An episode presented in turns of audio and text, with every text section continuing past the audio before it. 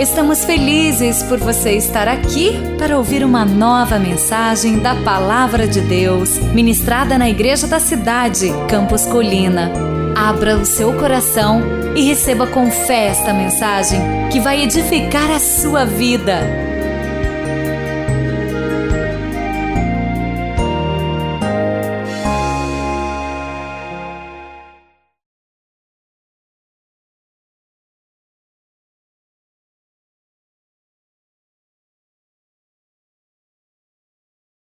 E eu queria que você abrisse então na carta que Pedro, Pedro, Pedro apóstolo, pescador, aquele Pedrão que a gente se identifica tanto com ele, às vezes meio vacilão, no começo meio inconstante, até trair Jesus ele traiu, mas que gigante ele se tornou, porque aquele que começou uma obra na vida dele terminou.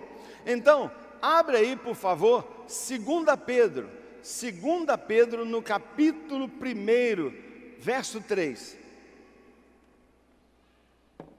2 Pedro, capítulo 1, verso 3. Já achou? Quem achou, diga amém.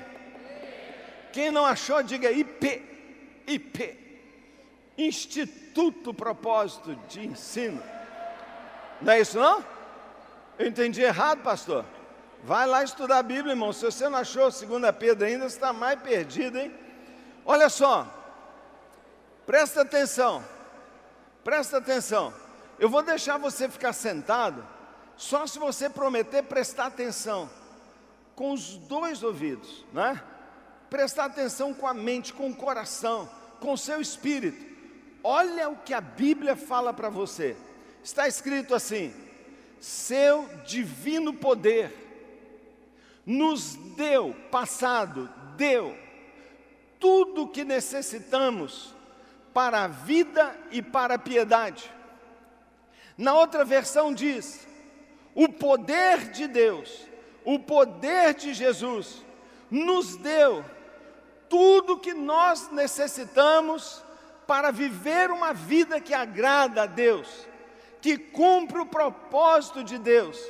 Então, seu divino poder nos deu tudo o que nós necessitamos para a vida e para a piedade, por meio do pleno conhecimento daquele que nos chamou para a sua glória e virtude.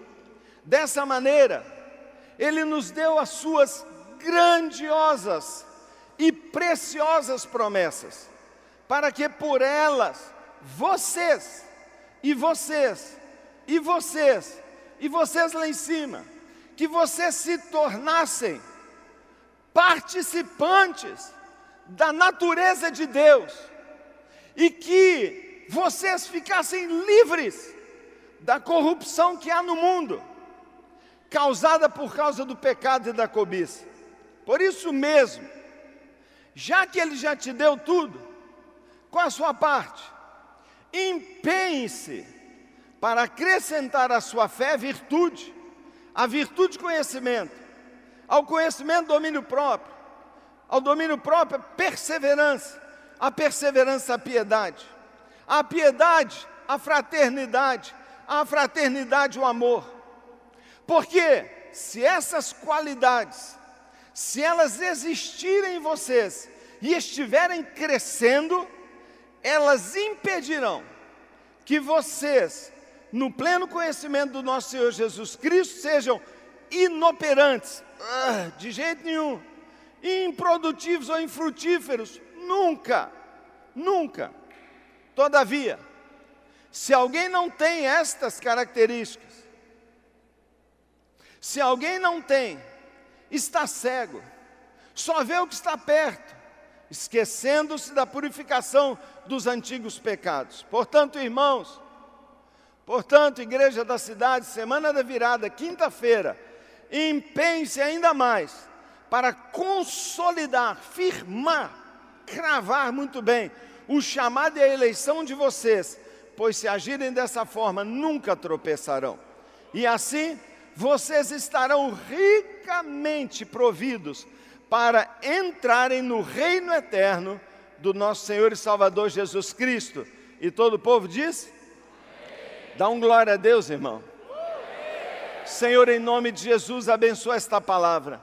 Oh Deus, que esta palavra seja uma semente transformadora, que esta palavra seja carregada de milagre, que esta palavra entre como uma bomba, que esta palavra entre, ó oh Deus, para fazer raízes, Pai, e para trazer à existência todo o seu conteúdo. Ó oh Deus, eu creio que a tua palavra jamais voltará vazia, ela jamais subirá ao céu sem antes cumprir o propósito, sem antes cumprir o propósito para o qual ela foi destinada. Fala o nosso coração em nome de Jesus, em nome de Jesus. Meu querido irmão, deixa eu dizer para você, o texto que nós acabamos de ler fala para nós uma verdade muito grande. É uma verdade que parece que a gente sabe, mas a gente não sabe. Parece que a gente sabe na cabeça, mas a gente não sabe no coração. Uma verdade que parece que a gente sabe teoricamente, mas a gente não consegue viver. Qual é a palavra? Qual é a verdade? Você já tem, você já tem tudo que você precisa para ser tudo isso que você sonha, para ser aquilo que Deus quer que você seja você já tem, o Senhor já te deu, o Senhor já te deu. Então você pergunta, mas pastor, se o Senhor já me deu tudo que eu precisava para uma vida que agrada a Deus, por que quantas vezes eu desagrado a Deus? Por que tantas vezes eu não consigo viver aquilo que eu queria viver, ser aquilo que eu queria ser, realizar aquilo que eu queria realizar? Pastor, como é que você pode dizer que Deus já me deu tudo se eu não vejo esse tudo se materializando na minha vida? Como é que você pode dizer que Deus já te deu os dons que você não vê operando? Como é que você quer, vai dizer que Deus já te deu o caráter que você não vê operando? Como é que você quer, pode me dizer que Deus já te deu a bênção, a prosperidade que eu não vejo na minha vida? Tem um segredo. O texto diz que o Senhor te deu todas essas bênçãos são suas, estão dentro de você, mas elas estão na forma de uma promessa. São promessas de Deus. É palavra de Deus para você que agora tem que se tornar realidade, tem que dar fruto. Se você pensa em fruto, você então vai chamar essas promessas de sementes. Sementes, diga assim: semente. Deus já te deu tudo que você precisa mas ela está na forma de semente. Você, você tem dentro de você, se você se converteu, se você já é de Jesus, todas as bênçãos que você precisa para ser tudo que Deus quer. Só que ela está na sua vida na forma de uma semente. Um minutinho, segura aí, não vai embora não. Fica comigo, fica comigo aqui, não vai embora. Presta atenção. Parêntese, parêntese. Se tem alguém nesse salão que não fez aliança com Jesus, que ainda está avaliando se quer ser ou não um discípulo de Jesus, se tem alguém nesse salão que está no nosso meio, mas ainda não é nascido de novo, se tem alguém neste salão que está aqui buscando, mas não decidiu ainda pular em Jesus, deixa eu dizer para você, isso não é verdade ainda na sua vida. E mais ainda, você está perdendo tempo. Mais ainda, você está desperdiçando a sua vida, o tempo está passando. Você não sabe quanto tempo ainda você tem. E talvez você leve para o caixão um potencial de vida, de felicidade, que você não alcançou porque você não tomou a decisão mais importante da sua vida. Se tem alguém aqui que ainda não é de Jesus por convicção, por escolha, por decisão, Deixa eu dizer, sinto muito, sinto muito, eu não queria dizer isso, mas nada do que eu vou falar serve para você. Você precisa tomar uma decisão aí agora. Você precisa agora mesmo dizer uma palavra: Jesus, eu quero agora. Eu recebo você agora, porque eu quero, eu quero esta palavra para mim. Eu quero receber esta palavra porque eu quero ter aquilo que o Senhor está dando para os outros, eu também quero na minha vida. Eu quero viver uma vida que agrada a Deus. Você nunca vai agradar a Deus se continuar distante dele. Você nunca vai agradar a Deus se continuar apenas namorando Jesus. Você tem que arrumar uma aliança com Jesus. Você precisa casar com Ele. Você precisa tomar posição com Jesus. Você precisa ser batizado. Aí Jesus é seu e você é dele. Fecha parênteses. Mas para todos os demais, fica aqui comigo. Deus já te deu tudo o que você precisa para viver a vida que você sonha e que agrada a Deus. Deus é bom Pai. Deus tem um plano maravilhoso para a sua vida. Ele disse: Eu é que sei o plano que eu tenho para você, eu que sei o projeto que eu tenho para você. Já está dentro de você, mas é uma semente. Se é uma semente, você precisa fazer algo. Tem algo que você precisa fazer para trazer realidade o que você já tem, já está dentro de você. Ô oh, pastor, me explica isso aí, pastor. Eu vou te explicar tão claro que você nunca mais vai esquecer o que eu vou falar.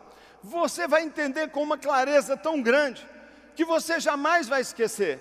E eu vou fazer isso te dando quatro, quatro chaves, quatro sugestões, quatro coisas que você tem que fazer para você tornar realidade aquilo que Deus já te deu, mas que ainda está na forma de uma semente. Eu olho aqui nesse salão e eu vejo cada um de vocês como um cofre, um cofre, e dentro de você, a palavra de Deus diz tem algo precioso, tão precioso que tem que ser guardado num cofre. O que está dentro de você? Promessas, prontas para explodirem, prontas para se tornarem verdade na sua vida, pronta, mas você tem que entender o que é para você fazer. Primeira coisa que você tem que fazer, Primeira coisa, eu falei que eu vou falar quatro, quatro chaves ou quatro sugestões. Primeira delas, a primeira que eu vou fazer, que eu vou dizer para você, você precisa acreditar, você precisa aceitar, mais ainda, pega a palavra, valorizar aquilo que Deus já te deu e aquilo que você é. Você tem que valorizar aquilo que você é e aquilo que Deus já te deu. Pastor, como assim? Vamos lembrar do rei Davi. Rei Davi, quem conhece a história do rei Davi? Tem alguém aí? Tem alguém lá em cima? Lá em cima tem alguém? Alguém lá em cima já ouviu falar do rei Davi? Como é que o rei Davi virou rei? Como é que ele virou rei? Como é que ele virou rei? Que dia Davi virou rei? Posso te dizer, ele virou rei quando ele era um menino. Um profeta chamado Samuel foi na casa do pai dele. E ele disse assim: Deus me mandou vir aqui, ungir o rei. Irmão, ungir o rei é praticamente coroar o rei. Ele foi na casa do pai de Davi, chamado Jessé. Depois de uma demora lá, Davi foi trazido e ele derramou um chifre de óleo, e o Espírito se apoderou dele, e naquele dia ele se tornou rei. Naquele dia ele recebeu a unção de rei. Naquele dia, na nossa linguagem, ele recebeu a semente de um rei. Naquele dia, ele recebeu a promessa de um rei. Naquele dia, aos olhos de Deus, ele já era um rei. Meu irmão, deixa eu dizer para você: Deus já derramou unções, Deus já derramou para a sua vida títulos e funções que já são seus. Agora, quem conhece a história de Davi? Davi virou rei no mesmo dia? Não. Muitos anos se passaram e nada dele virar rei. Mas ele não era um rei? Claro que era. Onde estava o reinado? Dentro dele, uma semente. E ele continua fazendo o quê? A vida normal. Antes, antes daquele encontro com o profeta, ele era pastor de ovelhas. Depois do encontro com o profeta, adivinha? Pastor de ovelhas. Um rei estava lá pastoreando. Tem rei aqui que está trabalhando de mecânico. Tem rei aqui que está trabalhando na, na, no comércio.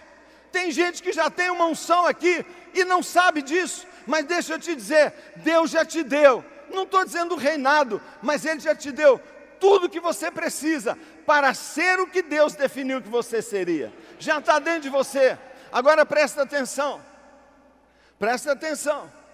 Um dia ele foi levar um lanche para os seus filhos, para os seus irmãos. O pai dele pediu para levar essa comidinha lá para os filhos dele e chamou o filho mais novo. O rei chamou e disse: Vai lá levar para o seu filho. Ele foi carregando a matula. Caminhou, caminhou. Quando ele chegou lá no vale de Elá, ele levou um susto. Porque de um lado o grande exército de Israel estava paralisado. E ele disse: O que está acontecendo aqui? E eles falaram assim: Tem um gigante, tem um gigante, dois metros e noventa. Ele é muito alto, ele é tão forte, ele é horrível, ele é horrível. E sabe o que aconteceu? Ele está lá do outro lado, daqui a pouco ele vai aparecer. E ele está desafiando alguém que vai lá lutar com ele. E ele falou assim: ah, então por que, que alguém não vai lá? Você está doido? Olha o tamanho do homem. Irmão, naquele momento, a semente de rei que estava dentro dele começou a se agitar. Começou a se agitar. E ele viu aquilo tudo lá e falou assim: alguém vai lá enfrentar esse gigante. Mas ninguém queria. Todo mundo estava morrendo de medo. Eu, hein? Você está é doido. Chega um determinado momento, quando ele vê tudo aquilo, ele fala: Eu vou lutar com ele. E todo mundo, fica quieto, menino, deixa de ser bobo, deixa de ser atrevido, eu vou lutar com ele. E o que aconteceu? Ele foi mesmo. Ele foi mesmo. Ele foi mesmo. E o que aconteceu com ele? Queridão, quando o rei Saul ficou sabendo que um maluco estava disposto lá, falou assim: vamos entregar ele de aperitivo e depois a gente arruma uma tática. Pegaram o menininho e mandaram, mas o rei falou assim: não, não, não, antes de você ir, peraí, você já trabalhou no exército? Não. Você já foi soldado? Não. O que, que você faz? Ah, eu sou pastor de ovelha. Meu Deus do céu. Mas ele não sabia o que estava lá dentro. Deus já deu a promessa. Deus já deu a promessa. Você está me acompanhando? Deus já deu a promessa. Uma promessa de Deus pode falhar? Não pode. Mas como essa promessa torna realidade? Provas. Provas. E sabe o que aconteceu? Colocaram a armadura do rei no Saul. E o Saul botou aquela armadura. Só que ele era o mais baixinho. O Saul era mais alto, a armadura arrastava no chão. Ele não conseguia nem mexer. Mas ele estava com uma armadura. Talvez a primeira vez ele pegou a espada e era a espada do rei. Já imaginou se ele falasse assim: agora eu vou virar rei? Porque Deus prometeu que eu ia ser rei, agora eu tenho uma espada de rei na mão. Agora eu tenho um escudo de rei na mão. E se eu usar a espada do rei, o escudo do rei, daqui a pouquinho a coroa vem para a minha cabeça. Mas aí, quando ele tentou mexer, sabe o que aconteceu? ele falou assim: Esse não sou eu. Esse não sou eu.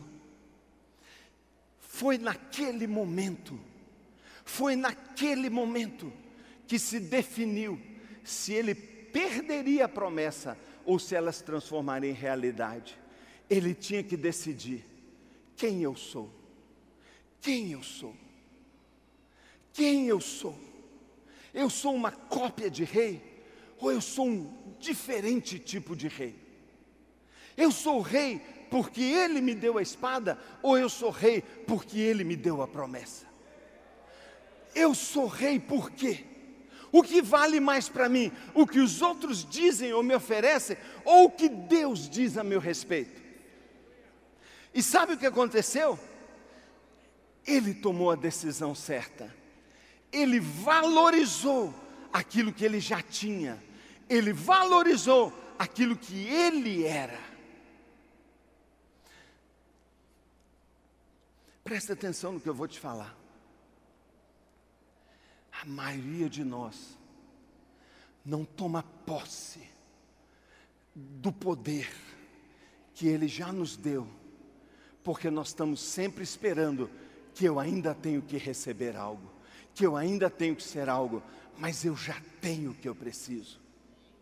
Muitos de nós estamos aqui dizendo: eu preciso de uma bênção, eu preciso de um batismo, eu preciso de uma nova unção. Querido, eu amo as unções, eu busco os batismos, eu quero tudo que Deus tem, mas chega uma hora que eu tenho que olhar para mim e dizer: eu creio ou não creio na Bíblia? Eu vou continuar me desvalorizando a vida toda, eu vou continuar achando que todo mundo é bênção menos eu, eu continuo criando uma imagem extremamente negativa, assassina da fé que eu precisava ter. Sabe, a maioria de nós tem problema em ser o que Deus quer porque não crê. E vocês estão no final da pista para decolar no ano da fé. É agora que a coisa vai acontecer. E a primeira coisa que você precisa crer é que do jeito que você é, com aquilo que você é, com a cara que você tem, com a cor da pele que você tem, com sua altura, com seu peso, com a cor do seu cabelo, com esse dom que Deus te deu, com esta habilidade, com este padrão, é isso aí que Deus vai usar. É você que Deus quer, do jeito que você é. Você está pronto para ser um rei, para ser usado por Deus. Você está pronto. Creia, creia e use o que Deus te deu. Meu querido, aquele moço jogou fora a espada, jogou fora a armadura e ele teve que tomar uma decisão: eu sou o que sou. Eu sou o que sou. Você não tem ideia como eu já sofri. Você não tem ideia como eu vivi anos de fracasso como pastor. Sabe por quê? Porque eu ficava olhando para pastores. Eu ficava olhando para o pastor Márcio Valadão e falava assim: Meu Deus, eu tenho que ser como o pastor Márcio Valadão. Eu ficava olhando o pastor Jeremias e eu tinha que falar: Santo varão, santo varão, boa, boa, boa. Ficava imitando. Eu ficava olhando para o Carlito e falava: Meu Deus do céu, eu tenho que ser desse jeito. Só que um dia eu li esse texto. E lá estava escrito que Deus já deu para mim. Para mim. Eu, Paulinho, Deus deu para mim. É, pastorzinho. Deus deu promessas. E ao invés de ficar reparando os outros, eu fui para a Bíblia. E eu falei: o que Deus falou a meu respeito? O que está escrito a meu respeito? Um dia eu li lá: tudo posso naquele que me fortalece. Eu falei, para quem que ele escreveu isso? Para mim. O que, que ele falou lá? Nada vai me separar do amor de Deus. Se Deus é pelo Paulo, quem será contra ele? A palavra de Deus diz que os olhos do Senhor estavam passando lá por Belo Horizonte. E ele estava procurando um homem cujo coração fosse dele, apaixonado e humilde, e dissesse: Por favor, me usa, por favor, por favor, me abençoa. Sabe, Davi jogou tudo fora, desceu aquele vale com uma funda na mão, gritando, ah! e pá! cortou a cabeça do cara. E agora o povo todo levou um susto. E o que que no coração de todo mundo agora veio o pensamento? Eis um rei de verdade. Eis um rei de verdade. Ele é diferente. Ele é o que ele é. Querido, deixa eu dizer uma coisa.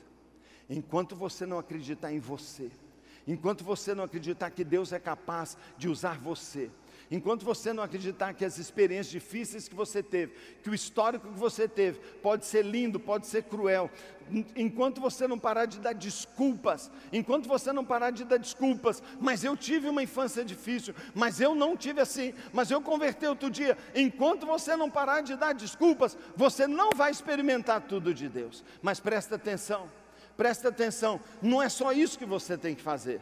Não é só isso que você tem que fazer. Segundo lugar, segundo lugar, você tem que ter coragem. Você tem que ter coragem. Em primeiro lugar, você tem que valorizar o que você é. Se você não valorizar o que você é, Deus dificilmente vai poder usar você grandemente. Dificilmente o que você botou nessas caixas de ativação ministerial vai acontecer em você, porque você mesmo não acredita em você. Você mesmo desvaloriza o que você tem. Você mesmo não compreende que a sua história, que tudo que Deus deu é exatamente o que ele queria. Você está pronto para ser grandemente usado por Deus. Apenas jogue agora perseverança, fé, continue a crer, declare. Segundo lugar, segundo lugar, não é só valorizar o que você tem, mas você tem que estar disposto e ter coragem para fazer o que ninguém tem coragem de fazer. Deus vai te testar nisso. E agora eu saio de Davi, o grande rei, o maior rei, e vou para a história do maior líder. O maior líder. Quem foi o maior líder da história de Israel? Moisés. Como é que a liderança dele aconteceu? Como é que a liderança dele aconteceu? Ele está um dia, de novo, pastor de ovelha. Quando ele vê uma, ele vê uma, uma sarça pegando fogo. E ele leva um susto porque ela queimava, mas não se consumia. E ele chega perto, e quando ele chega para perto, Deus fala com ele: Espera aí, esse lugar aqui é especial, tira o seu sapato aí, rapaz. 80 anos de idade, não era bem um rapaz.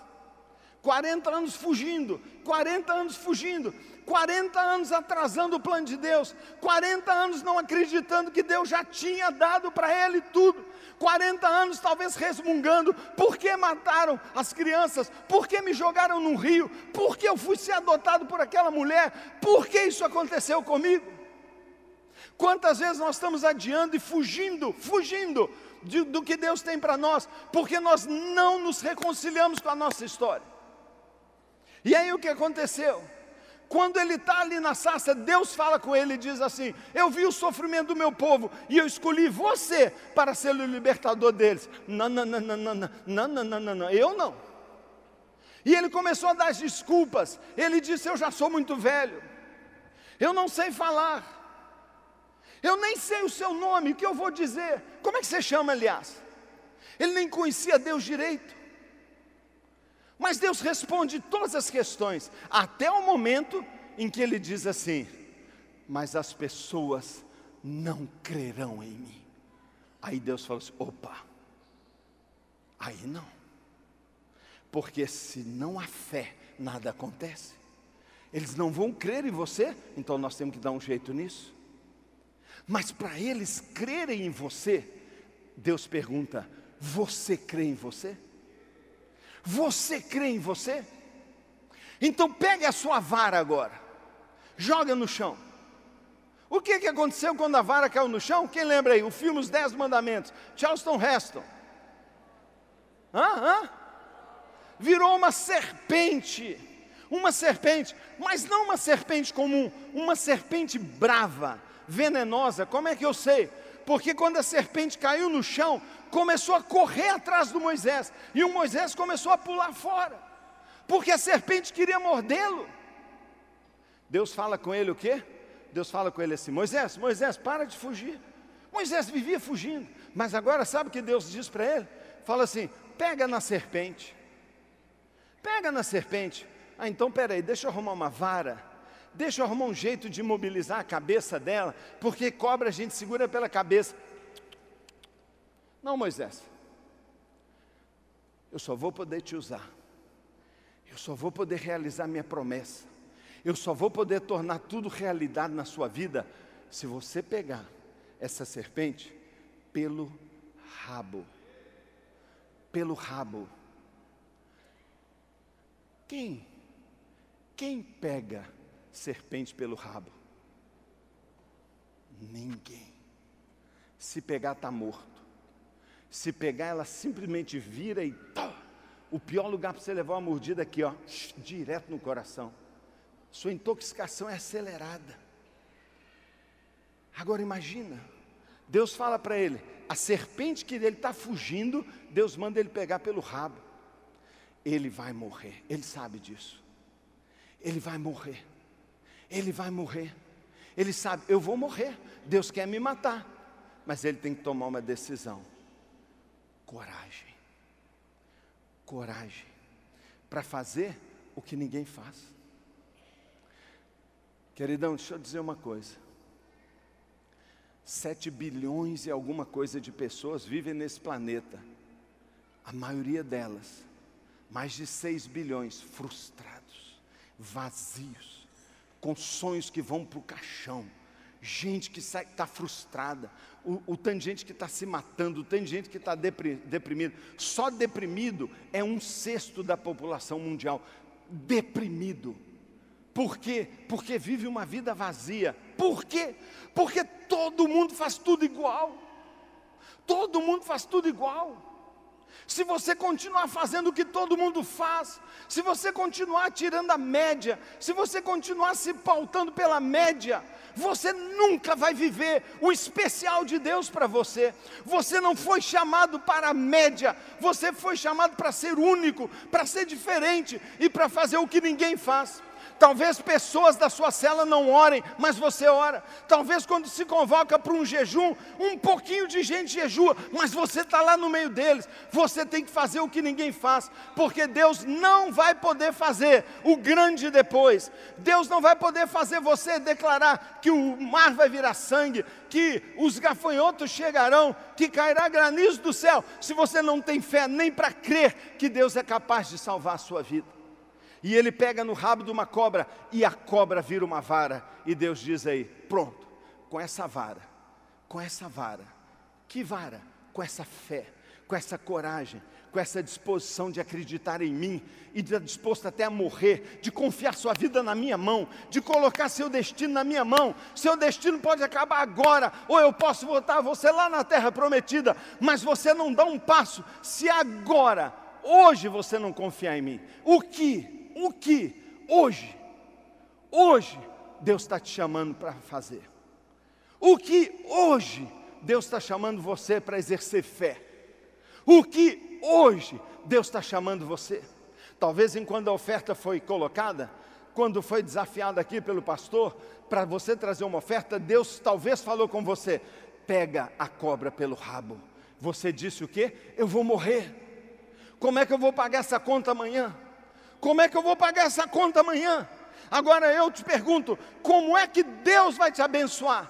Se a prestação da casa é mais importante que Ele, se a prestação do carro é mais importante, se o seu imposto de renda é mais importante, se o INSS é mais importante, se a escola do seu filho é mais importante, porque a maioria das pessoas pega o mês, paga todas as contas e se sobrar dá o dízimo, como Deus vai te abençoar se Ele é o último da sua prioridade? Quando Deus diz para Moisés, pega no rabo, Ele está dizendo: coloca a sua vida na minha mão, crê em mim, deixa eu te dar vida. Sua vida está horrível, sua vida está esquecida, eu tenho uma vida nova para você. Por isso eu falei que quem não se converteu ainda, essa palavra não é para ele. Porque como é que Deus vai te dar a vida nova? Se você não colocou na vida dele a vida velha que você tem, a vida de hoje? Como é que você não vai abandonar sua vida na mão de Deus para que Ele te dê outra vida? Não vai acontecer nunca. Você está preso no passado. Ninguém que está preso no passado alcança o seu futuro. Deus está chamando você a fazer algumas loucuras.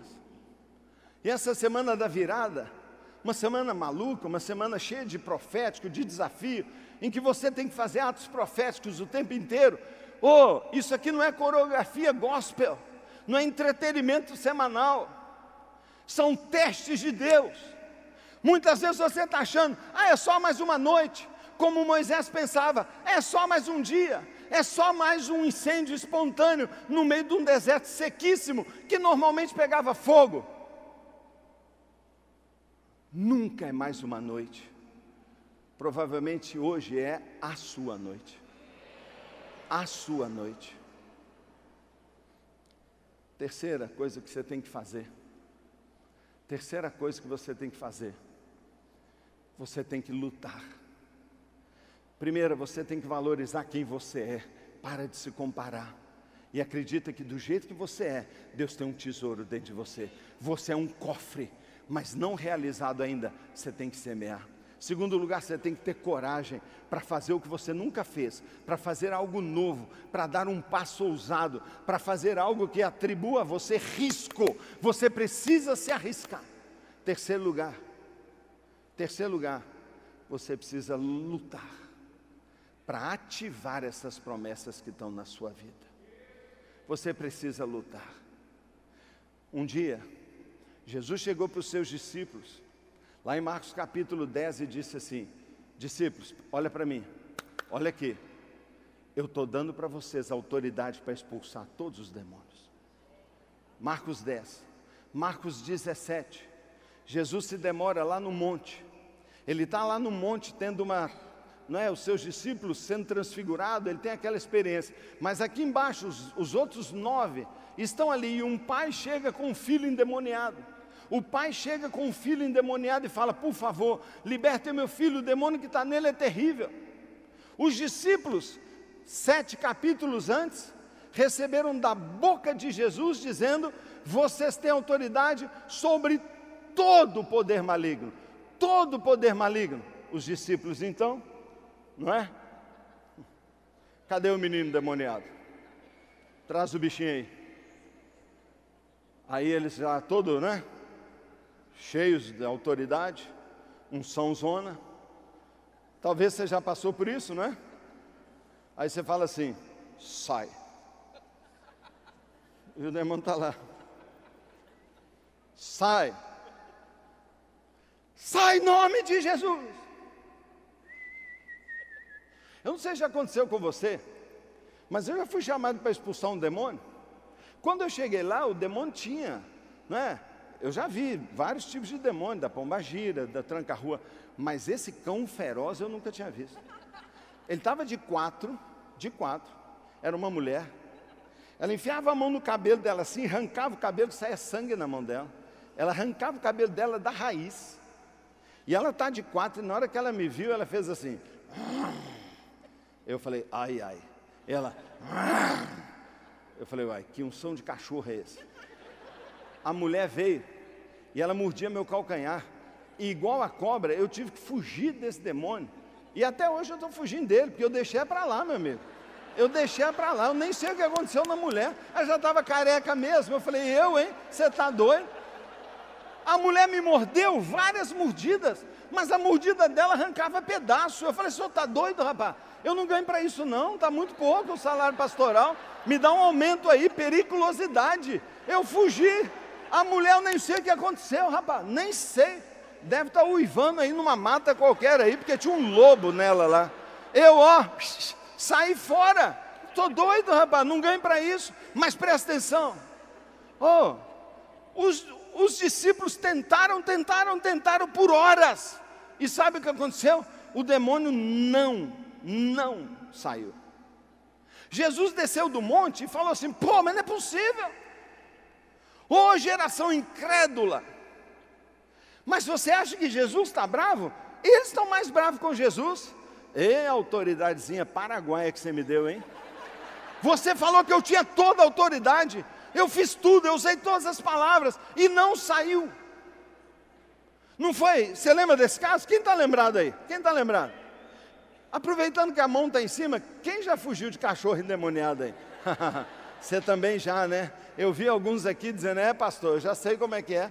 Ô, oh, deixa eu falar, presta atenção, para a gente acabar, o demônio são não, mas a unção é verdadeira. Alguma coisa que Jesus faz é meia boca? Alguma coisa que Jesus faz é imperfeita? A unção e a autoridade dele era errada, imperfeita, falsificada? Não. Eles tinham algum problema? Onde está o problema? O demônio saiu? Não. A unção era falsa? Não. Onde é que está o problema? Jesus diz assim: esta casta só sai com jejum e oração. O que é jejum e oração? Trabalho, empenho. Por quê? Porque provavelmente o problema não estava no demônio, com certeza o problema não está na autoridade. O problema está então aonde? Eu recebi a autoridade, mas ela é só uma semente. Os canais, as vias espirituais para essa autoridade sair e operar na vida dele, provavelmente estavam entupidas. O problema sempre está na gente. O problema sempre está na gente.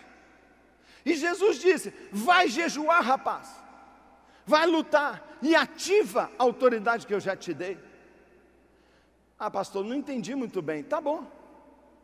Jacó engana o pai dele, falsifica uma roupa, se faz passar por Isaú e rouba a bênção. O seu pai, homem de Deus, Isaac, impõe a mão sobre ele e diz: recebe a bênção. Você é o primogênito, a bênção é sua tudo que você fizer prosperará, você será grande e você será um pai de uma multidão. Uf, pegou a benção. E ó, vazou com ela, porque o irmão estava chegando. E o irmão ficou tão bravo, falou: Vou matá-lo. E ele foge. Ele foge. Anos depois, anos, a bênção estava ou não estava? Estava. Ele enriqueceu como poucos. Ele agora tem doze filhos que são os patriarcas das doze tribos de Israel. Ele agora é riquíssimo. Um dos homens mais ricos do Oriente, abençoadíssimo. E ele agora está indo para se encontrar com seu irmão anos depois para tentar uma reconciliação. Ele atravessa a família dele para o outro lado de um riozinho chamado Val de Jaboque e fica com Deus e fala assim: Deus, me abençoa. Me abençoa. Ele não foi abençoado, não? Foi. Por que ele está pedindo para ser abençoado? Porque a bênção para ele estava ainda na forma de uma semente, não completou na vida dele. E como é que esta bênção se torna realidade? Deus monta um octógono, entra lá dentro, põe a luva de boxe e chama o Jacó, tadinho, vem, vem lutar comigo, vem lutar, vem lutar, vem, me bate, luta comigo. E Jacó foi para cima, tá, tá, tá, e o anjo só ali, ó, e o Senhor só segurando, e ele, me abençoa, eu não te deixarei enquanto não me abençoar, me abençoa, me abençoa. Quando Deus viu que ele agora estava lutando pela sua bênção, o Senhor faz assim, pum, na perna dele, quebra essa juntazinha. Ele agora mal consegue andar. O resto da vida ele puxa essa perna. Mas Deus diz agora, diz assim: porque você lutou com Deus, porque você lutou com Deus, eu te abençoo. Você não é mais Jacó, você é Israel. Você não é mais trapaceiro, você é um príncipe. Você é um príncipe. Você já lutou com Deus? Você já pegou a sua Bíblia? Seis mil promessas. Seis mil promessas. Você já foi lá e falou assim: me dá essa bênção, Deus. Eu quero essa bênção, Deus. Eu quero esse casamento que está escrito aqui. Eu quero essa frutificação. Eu quero esse dom de evangelista. Eu quero ganhar minha família. Está escrito: tu e tua casa servirão ao Senhor. Está escrito aqui: crê no Senhor Jesus, vocês serão salvos. Eu quero essa prosperidade. Eu quero essa libertação. Eu quero uma alma nova. Eu quero uma personalidade nova. Eu quero ser libertado das maldições. Eu quero viver plenamente. Eu quero a vida abundante que Jesus veio me dar. Eu quero. E foi lutar. Você já lutou com Deus? Queridão, provavelmente a sua virada já está dentro de você. Você que tem que fazer essa virada. Valoriza quem você é, rapaz. Você já tem uma unção, moça. Você é filho de Deus, então você é filho do rei. Valoriza quem você é. Esquece o seu passado, esquece o espelho, olha para Cristo. Tenha coragem de fazer diferente. Faça o que ninguém faz. Lute com Deus. E por último, por último, seja ousado. Pede a Deus para abrir os seus olhos e você começar a ver aquilo que Ele quer fazer com você. Você tem que ver isso. Irmão, fé enxerga. Fé vê, a fé enxerga. Se Deus não fizer algo nos seus olhos, provavelmente você não vai dar conta. Pede a Deus uma visão. Eu vou explicar isso para você como meu último exemplo: Elias. Elias. Deus falou com Elias, e Elias foi lá repreender o rei Acabe e aquela Jezabel endemoniada. Ele chegou lá botando para quebrar.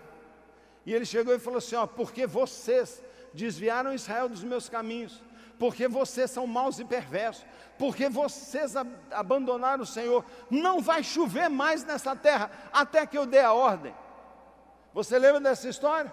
O pessoal falou assim: esse cara, além de vestir feio pra caramba, porque ele usava pele de animal, além de comer gafanhoto que dá um mau hálito pra caramba, além dele ter uma barba horrorosa, o cara mais esquisito que eu tenho, ele é louco mesmo. Porque quem é que controla a chuva? Quem é que controla? Ha, ha, ha, ha, ha. Riram dele. Riram dele. Até que ficou um ano sem chover. Um ano. Aí eles começaram pelo menos a parar de rir. Por quê? Porque a colheita acabou. Dois anos sem chover, eles ficaram desesperados. Três anos sem chover. Acha esse homem de qualquer jeito. Ele tem que mandar chover. E agora eles estão acreditando nele. E vão atrás dele. E quando o encontra, ele fala assim: manda o rei. E aquela sem vergonha da mulher dela encontrar comigo lá no Monte Carmelo. Você lembra do Monte Carmelo? Dois altares, o fogo cai. O povo se arrepende. O povo mata os profetas de Baal. O povo volta para Deus. Só o Senhor é Deus, só o Senhor é Deus.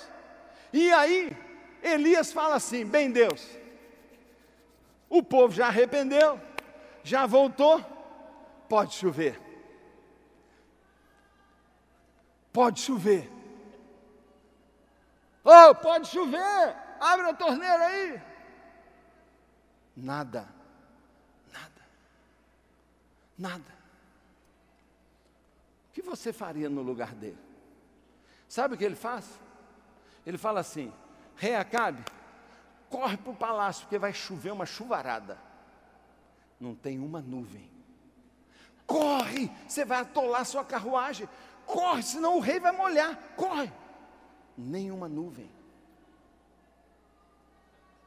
Ele sobe num monte, vai com o ajudante dele e começa a orar. Ele põe a mão, na, ele põe a cara no meio do joelho e começa a orar. Ele ajoelha e ora. E ele fala: Deus, manda chuva, Deus, manda chuva, Deus. E ele está lá, manda chuva, manda chuva. Queridão, Seis vezes ele perguntou: Você está vendo alguma coisa? Nada. Na sétima vez, o rapaz diz assim para ele: Bem, Elias, eu estou vendo uma nuvem, mas oh, é desse tamanho, do tamanho da mão de um homem. Ele diz o que? Chuvarada. Chuvarada. Ele viu o que ninguém estava vendo. Ele teve uma visão. Sabe o que, que vai fazer você ser o que Deus quer que você seja? Sabe? Acreditar e valorizar o que você é. Sabe o que vai fazer você dar uma virada na sua vida? Sabe? Você fazer o que ninguém faz. Sabe o que vai mudar na sua vida totalmente? Você entender a promessa que Deus falou é verdade e lutar por causa dela. E sabe o que vai transformar a sua vida de um estado de sequidão numa chuva abençoadora, uma nova fase, uma nova estação na sua vida? Visão. Visão. Visão. Você ver o que Deus vê. Você vê o que Deus vê. Esse ano de 2018 é o ano da casa própria. Você já viu ela? É o ano do casamento, você já viu ele? É o ano da sua família toda na igreja. Você já já está vendo sua família aqui? É o ano da restauração do nosso país. Você já está vendo uma nação nova? Esse é o ano da multiplicação. Você já está vendo os seus discípulos novos? é o ano de você ganhar dez almas para Jesus, você já está guardando os lugares para eles aí? Eu estou guardando, que isso? É dos meus discípulos, eles estão entrando? Não, eles virão no ano que vem. Você já tem na sua cela a cadeira vazia dizendo: semana que vem um amigo meu vai sentar aqui. Você já está vendo? Porque Deus ativa, ativa as suas preciosas promessas através da fé que se expressa numa visão. numa visão.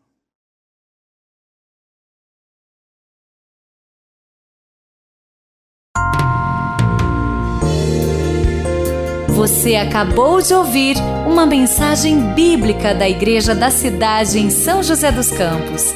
Se esta mensagem abençoou sua vida, compartilhe com seus amigos em suas redes sociais. Obrigada e que Deus te abençoe.